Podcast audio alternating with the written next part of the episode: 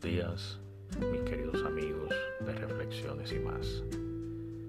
La reflexión de hoy le he titulado Nadie es dueño de este mundo. Queridos amigos, el mundo es un juego de ajedrez político donde cada jugada es más peligrosa a la anterior. No se trata solamente de dar un jaque mate después de varios movimientos, es mucho más que eso. En este juego de la vida real, está involucrada la humanidad toda. Y la verdad absoluta es que salimos de una guerra para entrar en otra. Hablar de coexistencia pacífica es algo remoto e inalcanzable. Es lo que parece ser. Pero mis amigos, no buscaré un culpable, porque la culpa es huérfana y nadie quiere adoptarla. Pero el mundo, como nunca antes, se ve amenazado por un estallido nuclear, incluso más real que cuando existió la Guerra Fría, donde dos superpotencias nucleares se disputaban la hegemonía mundial en ese contexto, una rivalidad que más que historia se convirtió en leyenda y por suerte para toda la humanidad de ahí nunca pasó. Aunque siempre existió esa competencia por ser el país que más armas de destrucción masiva poseía, lo que implicaba un temor constante, ya que un error nos llevaría a una catástrofe de magnitudes nunca antes vistas. Pero ahora, pero ahora el ego de un hombre amenaza con una guerra nuclear. Perder una guerra no es su, no es su opción.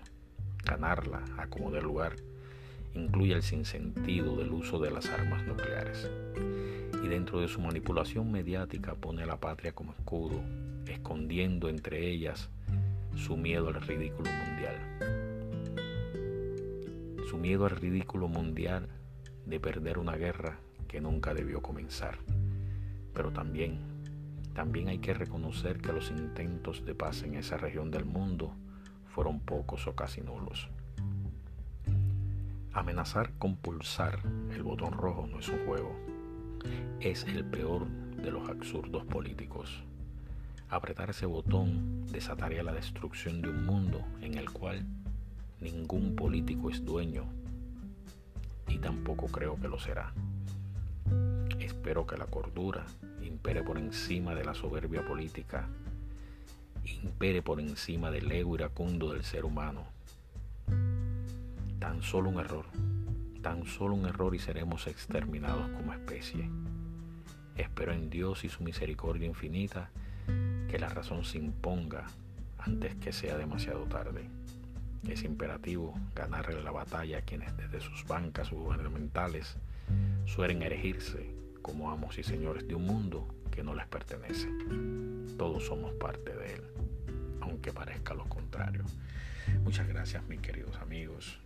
Espero le haya gustado esta reflexión y la creí necesaria porque vivimos en un mundo donde las locuras parece que son el pan nuestro de cada día y los insentidos más aún.